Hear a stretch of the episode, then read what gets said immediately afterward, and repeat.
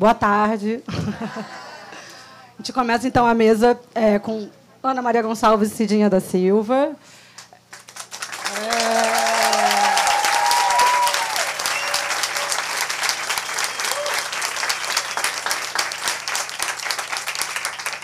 Aí sim, agora sim. Estava falando sobre a Flip 2022, está homenageando a Maria Firmina dos Reis, e que foi a primeira mulher negra a publicar um romance no Brasil. Isso foi em 1859 que ela publicou Úrsula. E em 2006, ontem, Ana Maria Gonçalves publica Um Defeito de Cor. Nesse intervalo, houve somente 10 mulheres publicadas. Ana Maria Gonçalves é a 11ª mulher negra publicada com romance no Brasil. Isso quer dizer que são quase 150 anos sem haver a publicação de uma mulher negra no Brasil. Até que o Defeito de Cor vem em 2006, Ana se torna essa 11ª mulher. De 2006 para cá, há um boom. A gente passa realmente a, a ter muito mais mulher negra publicada. E cada vez mais a gente tem sentido isso. Né? Cada, por exemplo, Flip, desde 2018 e por ali, a gente tem visto cada vez mais. Que bom. E queria que vocês comentassem esse marco, assim, esse, esse. Eu sei que também tem uma, uma influência grande para a Cidinha o romance da, da Ana, Um Defeito de Cor. E também que a Ana comentasse esse marco, porque esse marco ele deve ser um pouco perturbador, né? Você receber essa notícia assim. Boa tarde todas, todos e todes. Obrigada pela presença de vocês, por estar todo mundo aqui espremidinho nesse calor, né, para falar sobre literatura, né? É, obrigada, Lívia, pelo convite. Obrigada, Casa Record, por estar recebendo a gente aqui nesses, nesses 80 anos. Obrigada por ter apostado no Defeito de Cor também, numa época em que eu lembro quando eu estava terminando de escrever, né, é, me falavam: olha, nenhuma editora no Brasil publica livro com mais de 350 páginas. Eu falei: ah, então ferrou, né? Vamos ter que dividir em, em, tomos. em tomos aqui, volumes, né? Mas, enfim, acabou a Record, bancou, assim, publicou e está aí, né?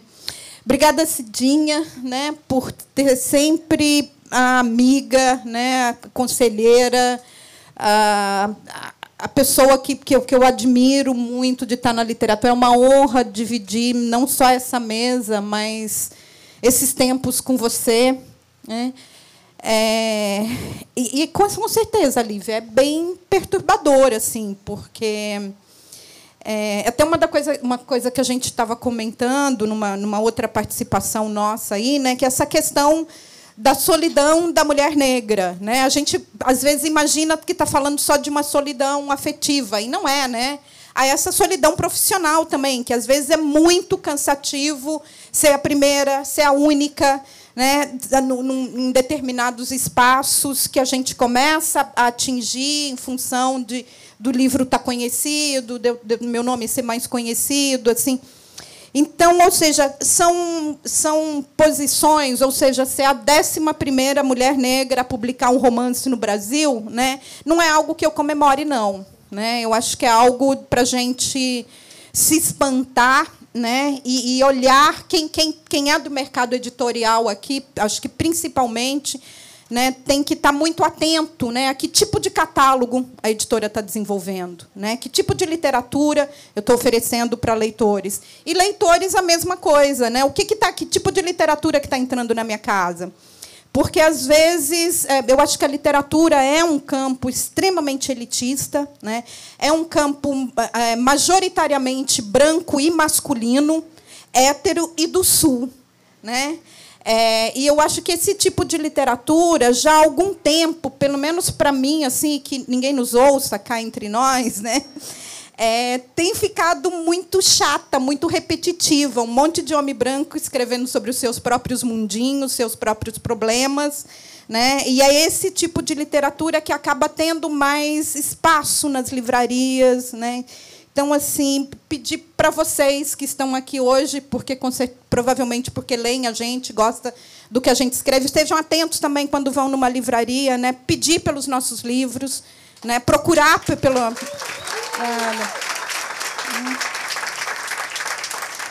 é. Então, eu acho que a construção desse mercado é um trabalho que tem que ser feito proativamente. Né? Então, vão lá na livraria. Cadê o livro de, da Ana? Cadê o livro da Cidinha? Cadê o livro. Né? Ou seja, perguntem, procurem, para que, assim, dessa maneira, eles vejam que tem demanda, porque tem. Né? Essa, talvez essa abertura de mercado que a Lívia está falando do defeito de cor, eu acredito que foi isso, foi as editoras entendendo né, que havia ali uma demanda reprimida por um tipo de literatura que elas não estavam acostumadas a pôr no mercado, porque estavam publicando mais a panelinha dos amigos né, ali. É, porque é um mercado que também você entra mais com indicação. Né? E a gente tem que estar cada vez lá mais dentro para que a gente possa indicar as pessoas. Ou seja, eu não estou. Né, é, é, ou seja, é um, é um sistema que está aí né, e que me interessa estar tá lá dentro, para que eu também possa indicar e deixar de ser a décima primeira, a primeira ou a única nesses determinados espaços. Né?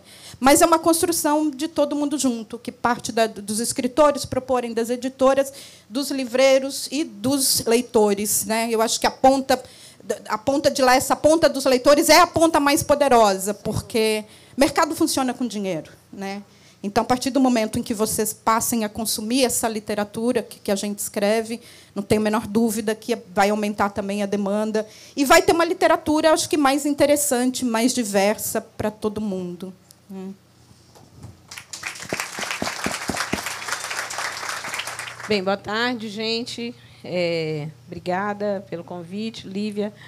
Sempre é uma alegria estar com a Ana nessas possibilidades de conversa. Obrigada a vocês é, por terem vindo, por suportarem esse calor aqui. É, é quase uma demonstração de amor isso, né, Ana?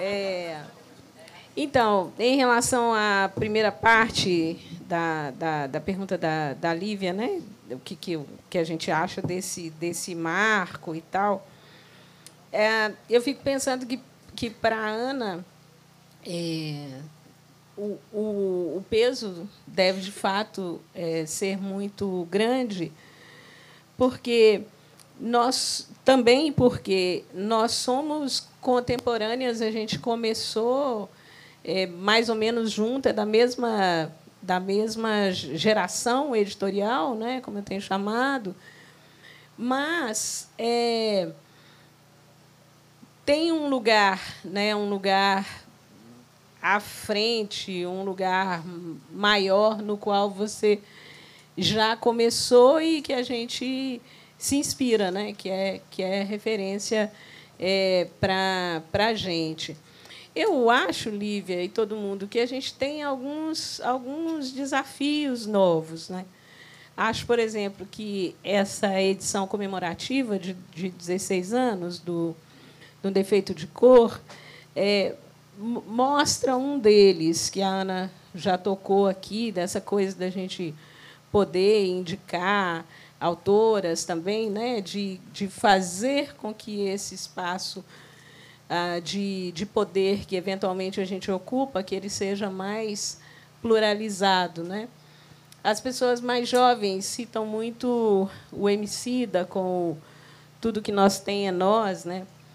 Mas isso é uma variação de alguma coisa mais antiga, dos anos 80, do Steve Biko, que foi uma liderança muito importante que lutou contra o apartheid, foi assassinado pela, pelo apartheid na África do Sul. E o Steve Biko, já nos anos 80, dizia que é, estamos por nossa própria conta. Né? Tudo que nós tem é nós. É uma variação disso. Né? Então, essa coisa de estarmos por nossa própria conta, quando a Ana resolve é, fazer essa edição da forma como ela foi feita, né, convidando outras artistas negras, principalmente a Rosana Paulino, que, que é, traz a sua obra né, de artista visual para dialogar com, com o defeito de cor, o convite generoso que a Ana me fez para fazer a orelha, isso é variação do estamos por nossa própria conta. Né? Essa noção de comunidade de destino que a gente precisa, que nós internamente precisamos fortalecer mais. Um outro desafio que me, me parece bastante importante é o seguinte: na mesa de, de, de abertura, né, a Fernanda, a querida Fernanda Miranda, ela contrapôs essa ideia da, da solidão da mulher negra nos, nos espaços de poder para falar da Maria Firmina. Ela preferiu e ela explicitou essa escolha, né, falar de alguma coisa mais otimista e tal, e mais mais gregária e agregadora. E, e eu acho super válido também. E o desafio de hoje qual é? É ouvir as diferentes vozes que nós temos dialogar com essas diferentes vozes e nós entre nós, porque somos intelectuais públicas com pensamentos diferentes, posturas diferentes, argumentos diferentes. E a ideia é que tudo contribua para o debate, para o grande debate, né? que a gente possa apresentar ideias que são divergentes, e isso não nos, não nos torna adversárias e muito menos inimigas, né? porque durante muito tempo também a gente construiu um discurso de, de da mulher negra que escreve como um bloco monolítico. Né? E a gente é muito diferente. A gente precisa ler as romancistas negras brasileiras em sua singularidade. Ana Maria Gonçalves não tem nada a ver com Ana Paula Maia, nem com Conceição Evaristo, não é? é, nem com Marilene Felinto. Uma não tem a ver com a outra. São textos completamente diferentes, estéticas completamente diferentes, feitas por mulheres negras. Né? Mulheres negras é, singulares. E a gente precisa fazer. Esse é um desafio. Sair de um lugar de frango com tudo dentro, que a literatura produzida pelas mulheres negras tem sido posta né? e partir para o lugar da singularidade, para o lugar que discute forma e conteúdo, que é isso que a gente discute quando a gente está discutindo literatura, e que saiamos também, que não sejamos acantonadas é, na discussão temática apenas. Né? Nos apresentam como temas, temas sobre os quais a gente fala. E a forma e o conteúdo que é o que as pessoas costumam discutir na produção literária como um todo, fica em terceiro, quarto, quinto plano quando se trata da produção da maioria de nós, com algumas exceções, e a gente precisa alcançar os lugares dessas exceções. Essas exceções, nomino algumas delas aqui.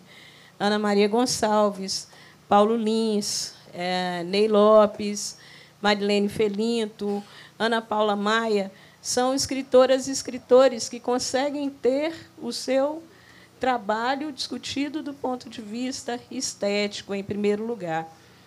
E a maioria de nós, outras, que eu não citei o nome aqui, que são escritoras muito conhecidas é, de vocês, a gente é lida primeiro pelo tema, né? e muito depois pelo aquilo que a gente produziu como literatura.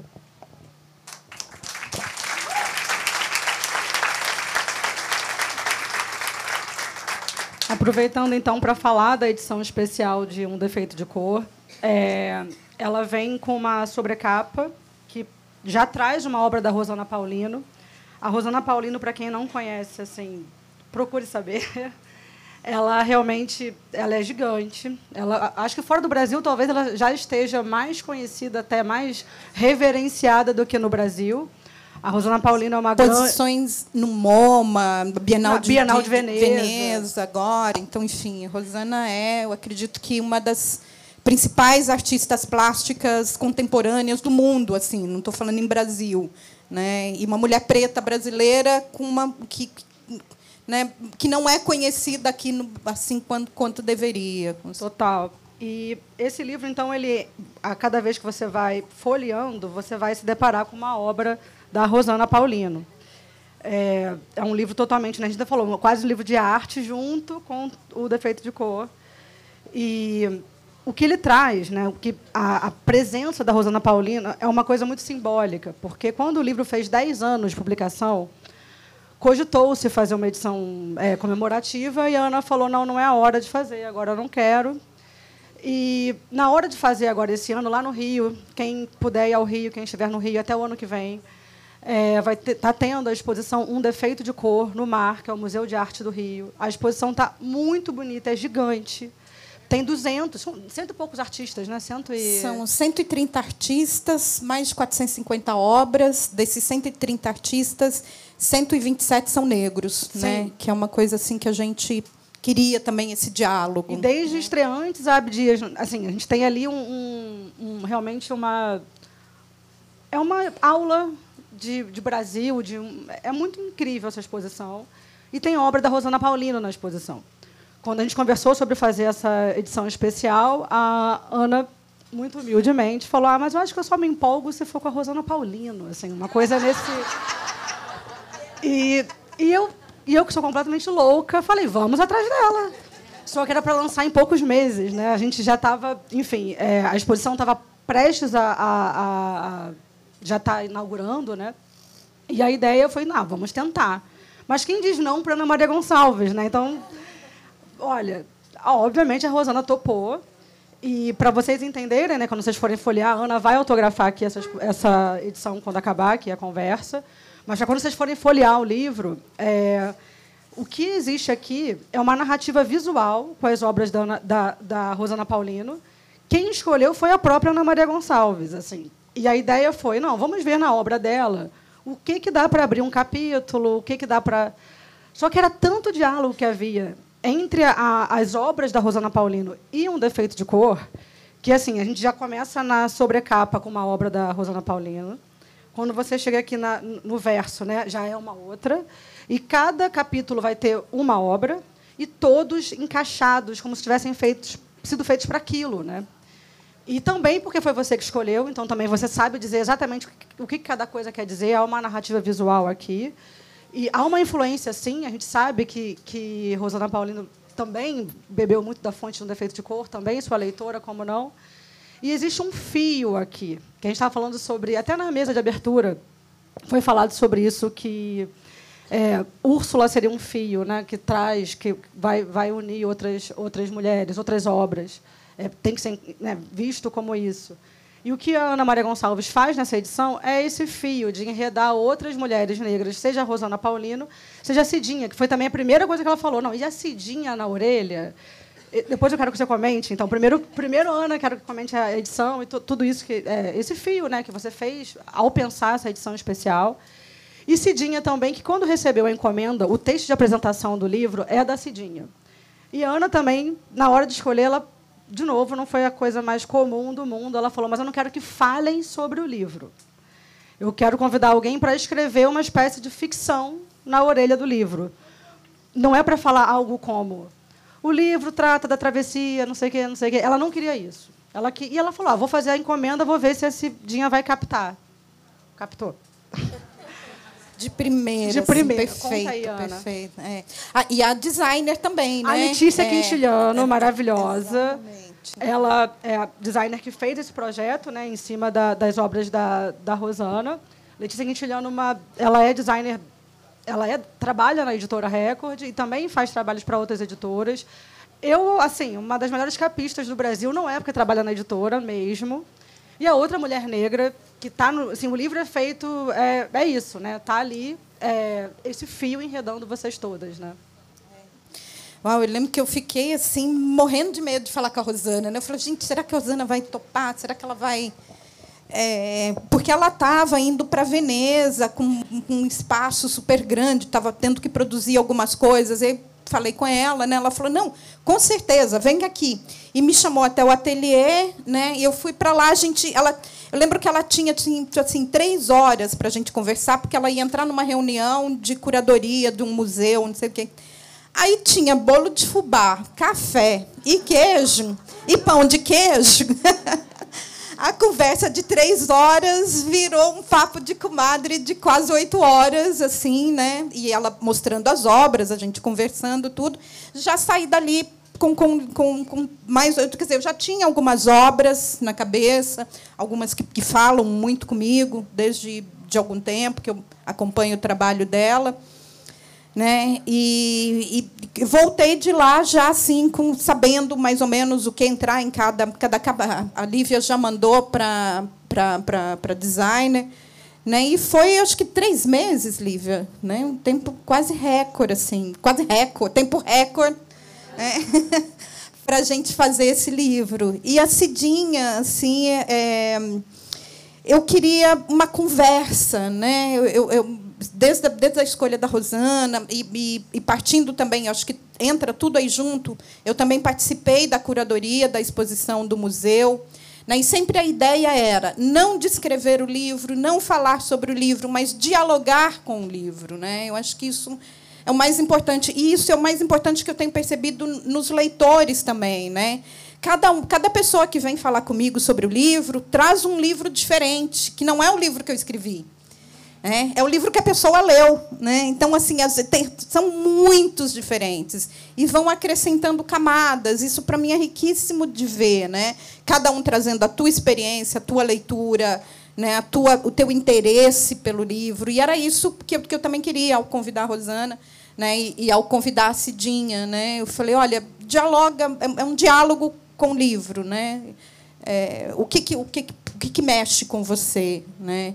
E assim eu fiquei encantada com, com o texto que ela mandou, né? Que ela mandou um, um, um, um, arquivo, né? Orelha da Ana, né? Falei, é. eu falei, é maravilhoso, é isso mesmo, né? Vamos. Bom, vocês devem imaginar o meu estado de quase transtorno mental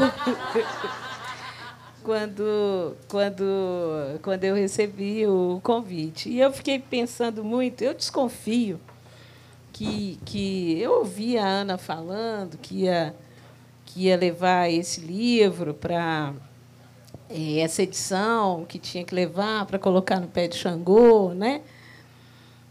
E eu sou de Xangô, né?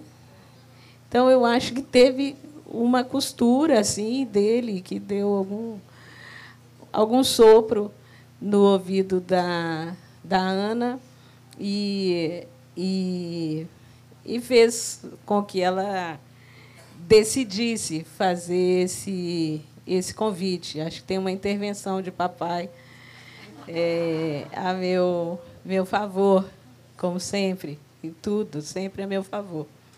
Então é isso.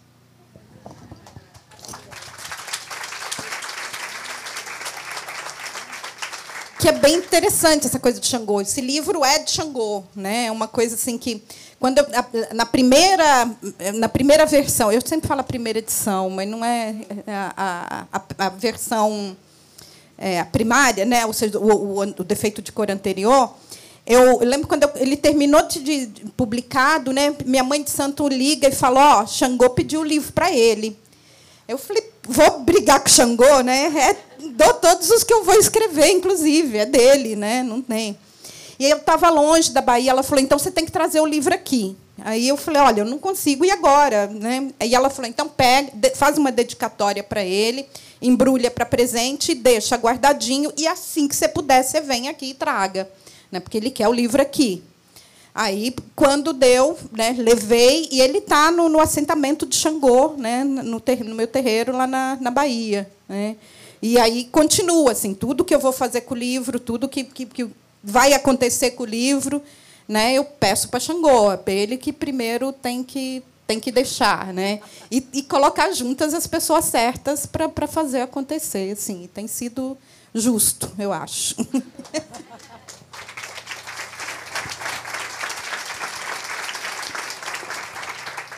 Fazendo mais um fio, né, assim, com a Maria Firmina e Úrsula, é, na figura da mãe Susana, é, a Maria Firmina ela inaugura essa narrativa da vida em África.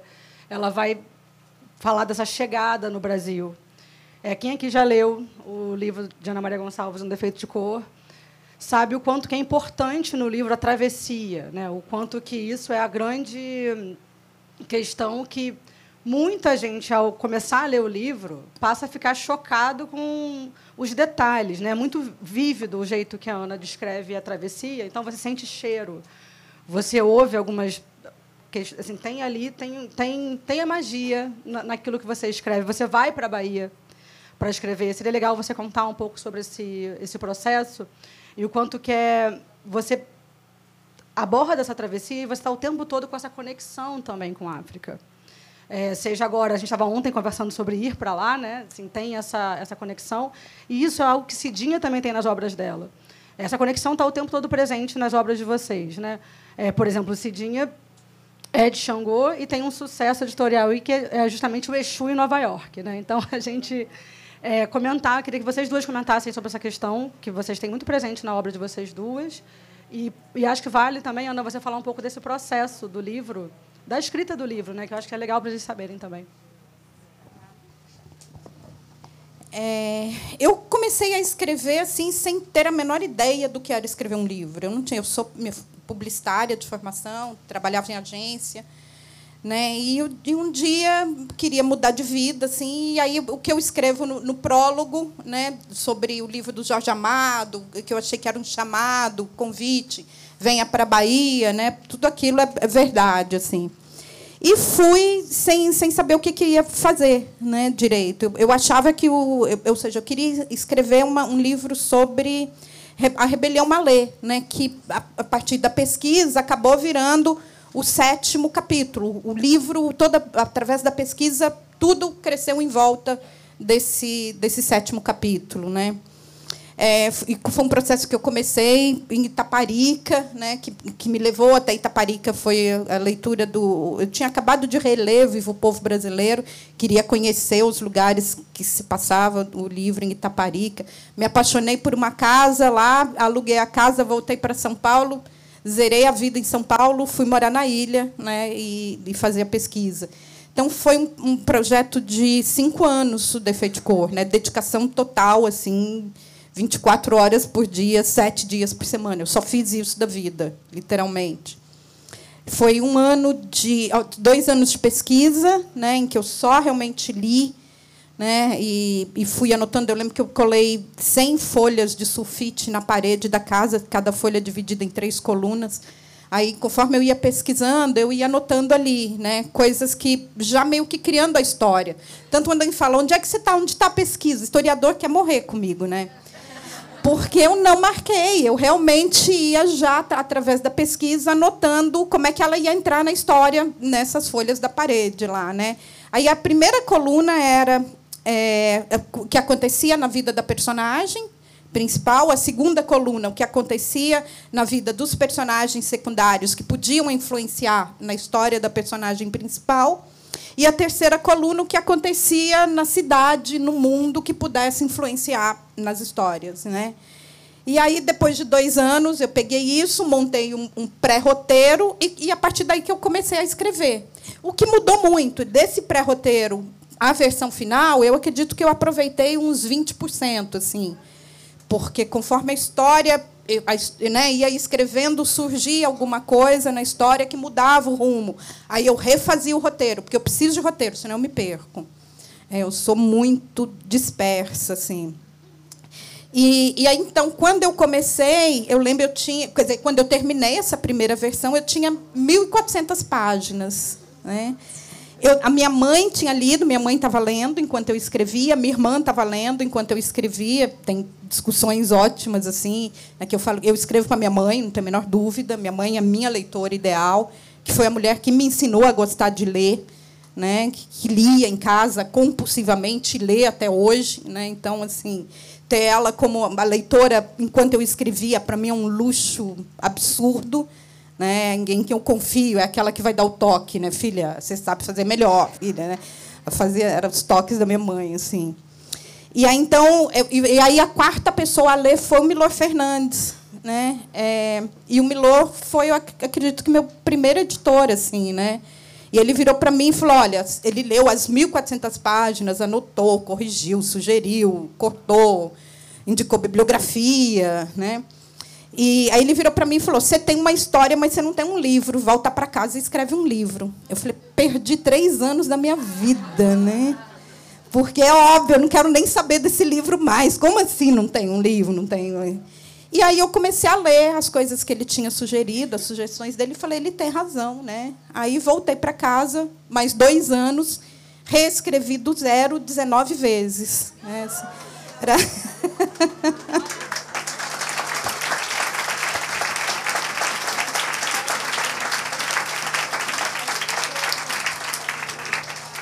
que eu falo assim, eu sou uma reescritora. Né? Eu amo, é o processo que eu gosto de fazer. Ou seja, a primeira escrita me angustia, porque parece muito grande a história, a coisa muito grande para tirar de dentro de mim. Então tem que ser meio que sem pensar. É uma escrita muito muito instintiva, né? Sei lá. E depois reescrever é, é minha praia, assim. Eu gosto de, de procurar a palavra certa, de procurar a frase de, de, de deixar um, criar um ritmo para o texto. Né? É, é, realmente o que me contenta fazer. Assim. É, a gente vê que deu certo.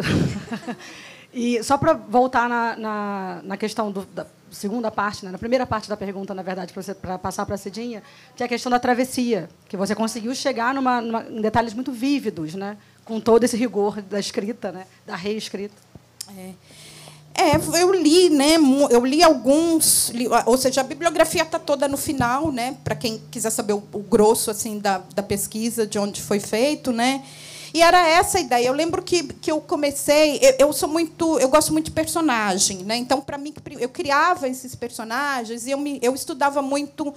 É, como é que atores né, e diretores compõem personagens. Então, eu lembro que tinha um, questionário que eu, que eu respondia, né? Para isso. E assim, e, e, depois que você tem esses personagens, botar eles no cenário e ficar observando eles conversar. Para mim são cenas na minha cabeça que, que se passa, né?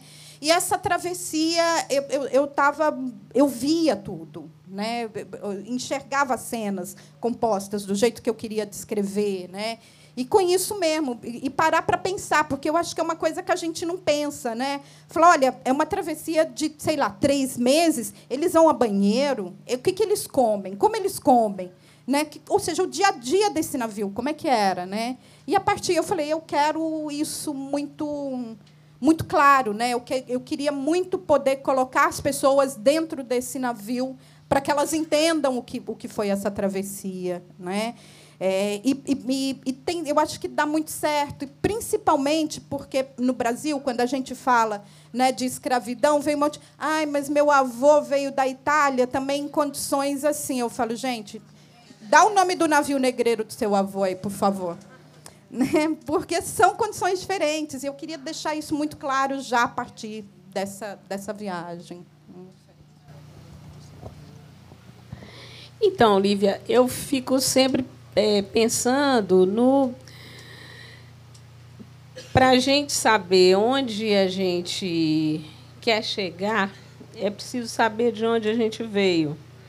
E esse lugar que você está falando aí, né, do qual, a partir do qual a gente escreve, é o lugar de onde a gente, se, a gente veio. Não é nem alguma coisa da qual a gente se aproprie é a nossa história, é a nossa ancestralidade, que a gente foi vivenciando é, de, de formas distintas. Né? Tem gente que vivenciou é, pela, ah, pela, pelas histórias né? que, que ouviu contar de, por avós, pais, mães, tios é, outras pessoas vivenciam pelas, pelas práticas né, cotidianas que a gente tem. Qualquer pessoa que olhe o Brasil de fora né, enxerga esse país como um país negro, que ele é. As marcas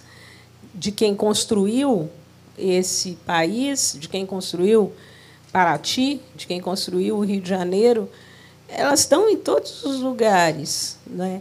E estão na gente estão dentro da gente também. Né?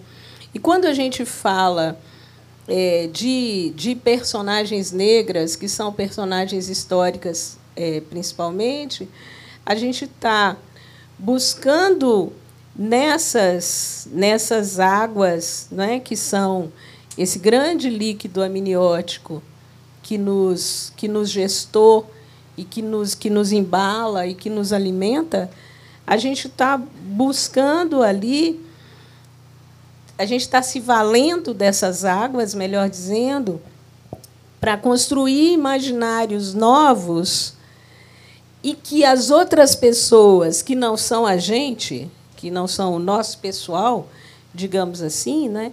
A gente está construindo imaginários novos para que as pessoas entendam que essas personagens são possíveis, que quem der é possível, né? que quem der existiu e a existência dela fez com que existissem várias outras, faz com que existam várias outras. Né? Então, acho que é esse exercício que a gente faz, que a gente já conversou isso, né, Ana, que é um exercício essencialmente exúnico, né?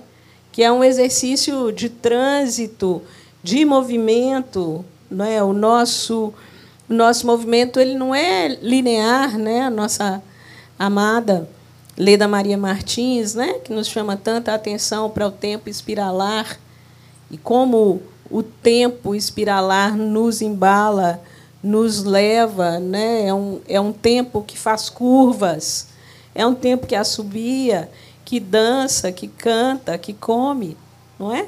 A gente tem um orixá que se chama tempo que faz isso tudo, né?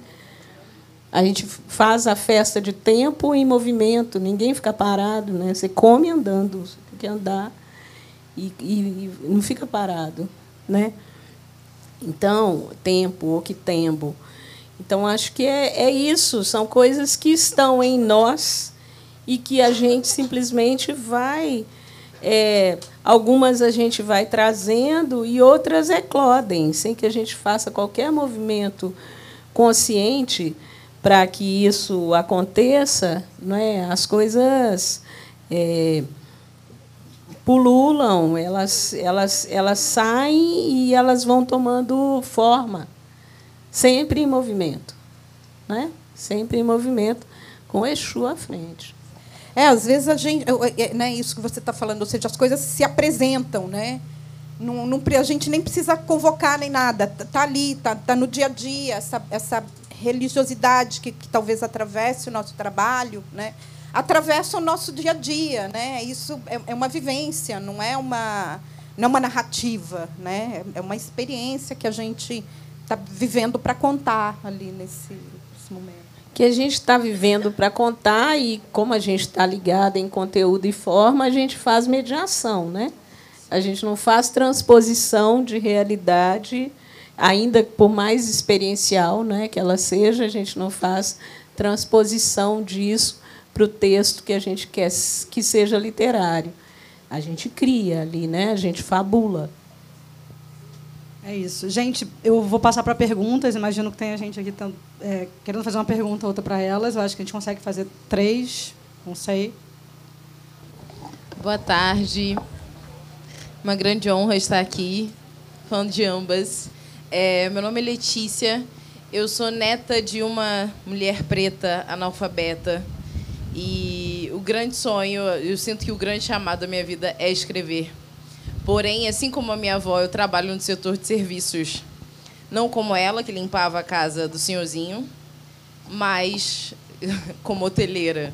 Então as coisas mudaram um pouquinho, o salário mudou um pouquinho, mas no fim ainda é a mesma configuração.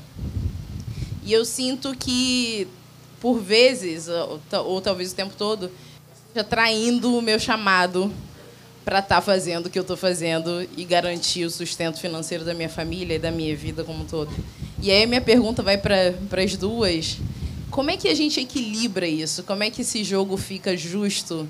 É, quando você fala da possibilidade, Ana, de largar o seu emprego formal e ficar cinco anos escrevendo, vivendo da sua paixão, seu chamado, eu fico ao mesmo tempo encantada e angustiada, porque eu acho que eu nunca vou conseguir fazer isso.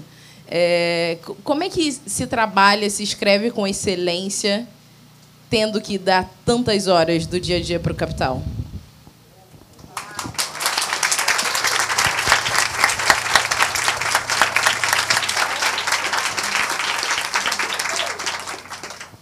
Eu sou um ponto fora da curva, né? né eu, ao pensar, ao se pensar em literatura e principalmente se pensar em literatura escrita por pessoas negras, né? Porque realmente grande parte dos escritores e escritoras negros que eu conheço tem, continuam, mesmo com vários livros publicados, continuam tendo um emprego formal, né? E, e escreve nas horas que dá, né? E isso, com certeza, é, é, é uma, algo que a gente tem que começar a pensar em resolver. Não dá para viver de literatura. Eu não consigo viver de literatura. Né? Hoje eu consigo viver em termos de, palestras, cursos, algo, as coisas que estão em volta da literatura. Então, talvez seja esse um, um, um caminho, né? De, de, talvez entrar aí nesse mercado, né? no mercado que dê para você trabalhar. É, não necessariamente escrevendo, mas trabalhar algo em torno da literatura. Talvez seja um dia um modo menos é, cansativo, né? Porque você tem que estar com a cabeça fresca também para escrever, né? É, eu acho que e aí de novo entra muito a coisa do nós por nós, né? Eu falo assim, eu não quero mais estar nos lugares sozinha, né? A gente pensar maneiras e, e conversando até nesse dia lá com a Rosana Paulino conversando em como é que a gente faz, né? E a Rosana, por exemplo, está se movimentando dentro das artes plásticas, ela mais alguns é, artistas plásticos negros, para criar bolsas, né? Já que, que institucionalmente a gente não consegue isso, e eu acho que a gente tem que começar a pressionar, a pressionar e cobrar cada vez mais políticas públicas, né? Que, que, que, que, deixem, né? Que, que, que façam com que escritores possam viver de escrever, que, que façam com que é, artistas plásticos, né, ou pessoas de várias outras áreas, possam viver do, do que fazem, né? É um movimento que eu acho que a gente meio que está começando também, né? É um movimento que eu vi muito nos Estados Unidos, onde é, a própria comunidade dá um jeito de se autofinanciar. Né? Então, ou seja, a gente está conversando sobre isso, né? É, é algo que me interessa muito fazer, também começar já, e eu estou meio que começando a, a montar um jeito para que a gente possa se, se unir né, para desenvolver bolsas para escritores né, que queiram. Eu, eu, não, eu, eu não tenho essa resposta, mas assim eu acho que é algo, é algo muito novo para todos nós. A gente ainda está tateando o que dá certo, o que não dá. Né? Então, e, e ocupar esses espaços. assim Eu falo, eu quero ocupar cada vez mais espaços de poder para que eu tenha o poder de levar mais gente comigo. Né? Que eu acho que acredito que foi, por exemplo, que o Milor Fernandes fez comigo na Record. Né? Ao me apresentar lá e falar, né? olha esse livro. Né? E a Record publicou. Né? A gente não tem isso. Quem são os nossos que estão nesses lugares? Né? Então, assim, a gente está chegando lá. E eu acho que quem chega lá está muito consciente. Quer dizer, alguns não, mas. Porque assim, não dá para falar em representatividade, né? E não dá para contar só porque é preta e preta. Tem uns que, pelo amor de Deus, né? De que vejamos aí uns, uns que estão saindo aí, graças a Deus, mas enfim. Né? Mas eu acho que muita gente que está chegando lá está muito consciente desse papel que tem de ocupar esses espaços e de abrir esses espaços para que mais dos nossos estejam lá dentro também. Né? E assim, uma coisa que eu lembro que o Milor me desejou, e, e na época eu achei que não fosse tão importante assim, né? ele virou para mim e falou: talento você tem, eu espero que você tenha sorte. Né? Então, assim, eu te desejo muita sorte.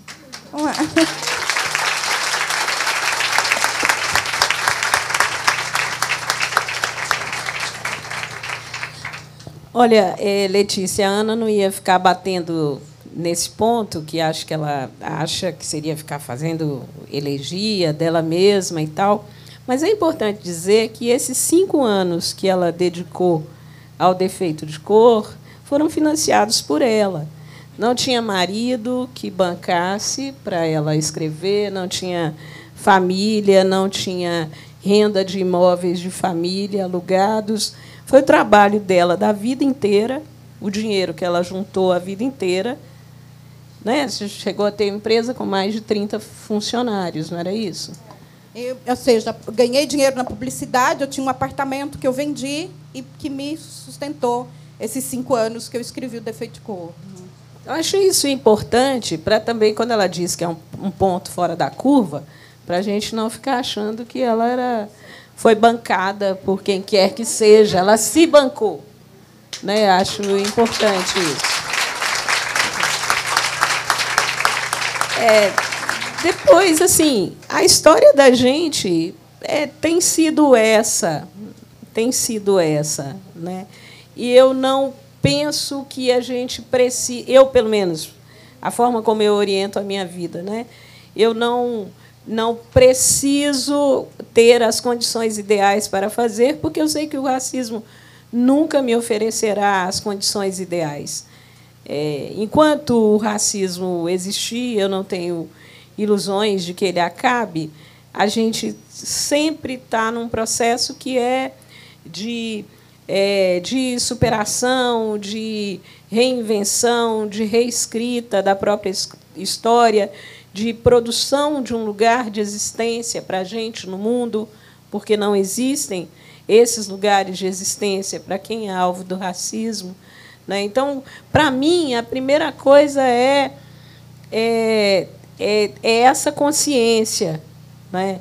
Eu criei uma imagem uma vez, quando Sueli Carneiro, que é a grande referência da minha vida, estava recebendo um prêmio, e eu dizia que algumas pessoas podiam pensar que, quando ela subia aquela escada, que parecia uma uma, uma senhora da, da ala das baianas carregando, portando uma fantasia de 10 quilos, de 15 quilos, de 20 quilos, e evoluindo na avenida com aquela fantasia, porque a fantasia fazia parte do que elas estavam levando para a avenida.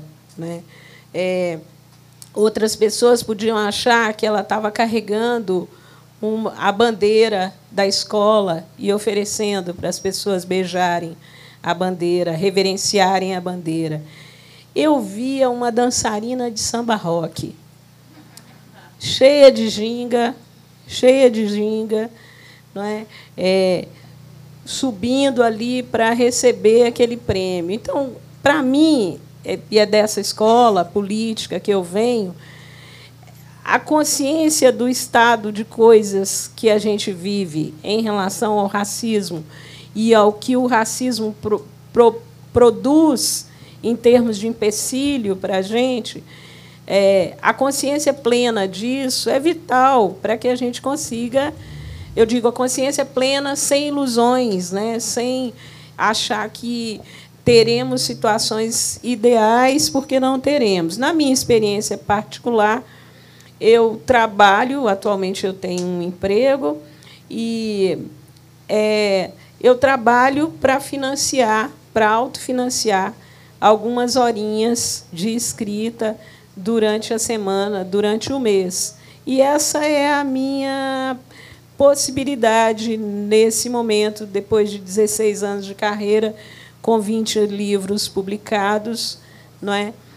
E não me queixo, é, é isso. Eu venho de uma escola política na qual eu aprendi a fazer o que precisa ser feito.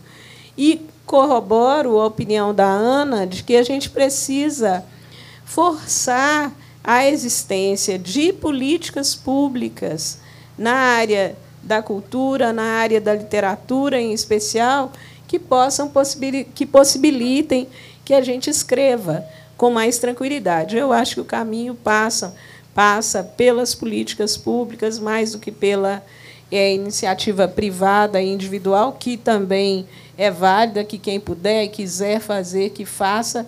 E isso em termos econômicos, eu estou dizendo, a gente faz em outras instâncias, né? mas em termos econômicos. E, e o caminho mesmo me parece ser o das políticas públicas. Né? Tem as leis orgânicas do munic dos municípios, os planos, tem o Plano Nacional do Livro Leitura, tem o plano os planos municipais do livro leitura e, gente, e bibliotecas. A gente precisa ver como é que isso funciona, que espaços que tem ali para a gente reivindicar coisas. Né? Eu acho que passa por aí.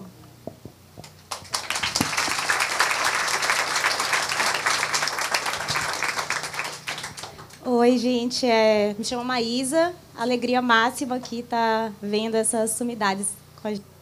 Eu queria perguntar é, para vocês É, durante muito tempo, né, na nossa literatura, o negro ele não estava retratado, né, dentro, no centro, como protagonista. É, no, é, raríssimas exceções a gente via lá em Jorge Amado, Os Milagres, Jubiabá, o Lima Barreto, que comemorou 100 anos agora e tudo mais, e acabou sendo hospitalizado, patologizado, né, teve todo que o racismo é, fazia, né, com e continua fazendo com os nossos escritores e todo mundo. É, e eu queria ir na, na, literatura de vocês, seja com Exu no centro e todos os outros personagens que estão transitando ali, seja com a Kendé e os outros personagens que estão ali na narrativa, é como se vocês estivessem recontando é, a história a partir de uma outra perspectiva que não está no lugar da sujeição, da subalternidade e tal. E eu queria saber de vocês como é que vocês veem, né? É, e tá, e é, histórias, contos, crônicas, é, romances, e dentro de uma outra perspectiva, pensando o negro a, a partir de um outro lugar, né, no centro do debate, com é, uma outra forma de, de é, enxergar, né? porque até mesmo nesses outros escritores é, como eu falei do Lima Barreto ou do Jorge Amado, era como se estivesse num lugar de né? É, uma moral questionável, um, um sujeito desajustado, é, e, e era como se quisesse fazer uma contraposição ao clássico herói né, da, da literatura ocidental. Né? Então, eles vinham narrando, é, é, colocando os negros como protagonistas, mas a partir dessa perspectiva do anti-herói. Né? É, e parece que na literatura de vocês está colocada de outra forma.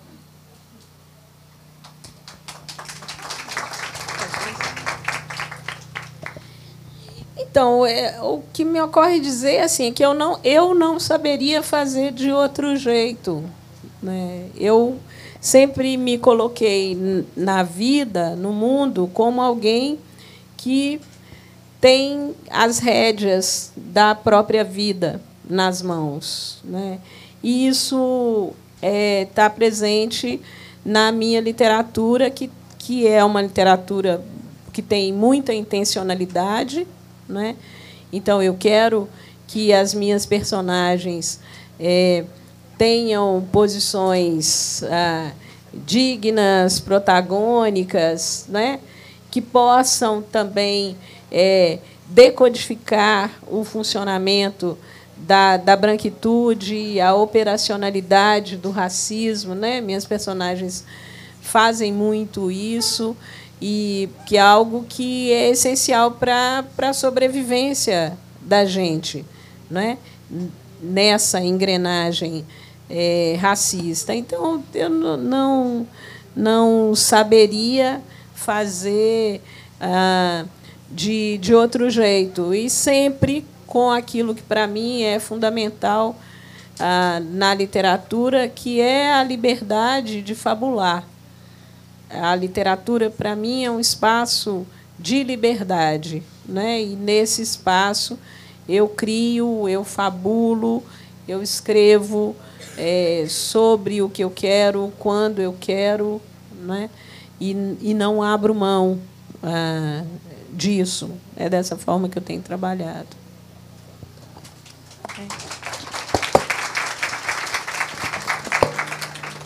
Eu subscrevo a, a resposta da Cidinha, né? E dizer que realmente é, é, é orgânico isso, né? Não, não dá para eu pensar de uma outra maneira, tendo a vivência que eu tive, convivendo com as pessoas que eu escrevo, lendo os autores e as autoras que eu leio, né? E eu sempre falo que, que, é, é, que é muito importante também, porque é uma tentativa minha, né? e eu acho que da Cidinha também, que a gente tem conversado muito sobre isso, né? A gente não está contando ali histórias sobre a vivência negra, sobre a experiência negra, né? É, para mim, por exemplo, o defeito de cor, eu quero que ele seja tratado como não um livro sobre é, uma, uma escravizada, né? mas um livro sobre a história, parte da história do Brasil, contada a partir da perspectiva de uma mulher escravizada. Né? Isso não é um nicho, né? não é uma história à parte, não é um segmento à parte da literatura da história do Brasil. Isso é literatura do Brasil, isso é história do Brasil, né? É literatura brasileira contada. É.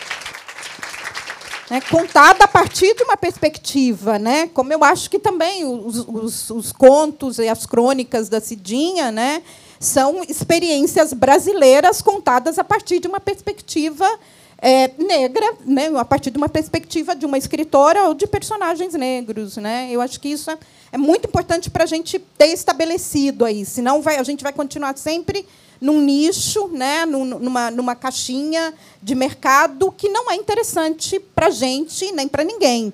Né? Então, acho que essa, essa, ou seja, é orgânico, mas ao mesmo tempo é orgânico, universalizante, né?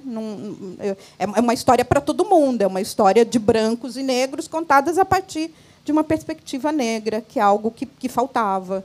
Né?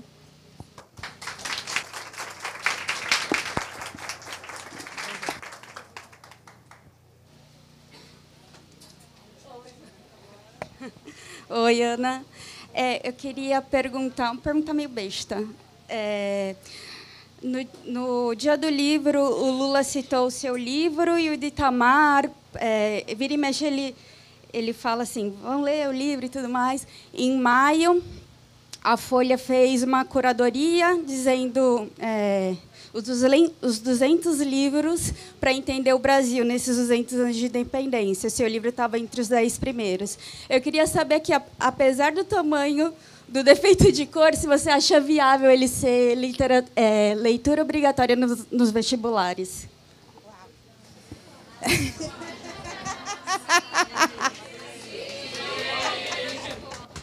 Vamos começar o movimento aqui? Vamos. É lançar, né? Enfim, é, é, eu, é óbvio que como leitor, eu, que, como escritor, eu queria que, que todo mundo, que muita gente lesse, né? E assim, o Lula está ajudando muito. Vendeu pra caramba, né, gente? né? E tem uma história anterior, né? Assim, reza, quem deu o livro para ele foi o Mercadante, quando ele estava preso em Curitiba, né? Aí diz que quando o Mercadante chegou lá com o livro, né, o Lula, oh, é prisão eterna isso aí? É prisão perpétua que vocês estão esperando que eu tenha. Mas, assim, então ele leu, né? E, e assim que ele leu, ele me mandou um bilhete através da, do Instituto Lula, né? Eu demorei três dias para responder, porque eu só chorava de emoção, né? E ele dizendo que ele leu em seis dias. Né? É, é. é ele leu em seis dias, e assim, um bilhete lindo que ele me mandou, dizendo que durante esses seis dias eu tirei ele de lá de dentro, né, que ele viajou pelo navio, visitou a África. E assim, eu espero que isso, e ele continua citando, acho que já depois, umas três ou quatro vezes que eu, que eu vejo ele falar do livro, assim, eu vou encontrar com ele agora em dezembro para dar a, a, segunda. E vou cobrar política pública de livro, né? Assim, é, porque. É, e vou, vou falar também né, que, que eu acho que, ou seja, a gente precisa de mais gente preta, de mais mulher, de mais LGBT nessa equipe de transição, que continua branca, né? ou seja, que continua branca e masculina. Né? E que nós, mulheres e nós, negros, não ocupemos só esses ministérios, o Ministério da Mulher e da Igualdade Racial. Né? Não. Né? Eu acho que a gente tem que estar tá no da economia, no da defesa, Silvio, né? quem sabe, vão, né? ou seja, precisamos estar nesses outros lugares, né? para que, que, ou seja, parar de botar a gente nesses nichos, achar que a gente só pode falar sobre mulheres sobre preto. Né? Não, não é, então tem que estar. Tá, né? Vamos ver. Gente, muito obrigada, de verdade. Obrigada, Ana. Obrigada, Cidinha. É, obrigada, Suzano, que é apoiadora da casa. Obrigada a vocês que vieram, apesar do calor, como disse Cidinha, é uma prova de amor.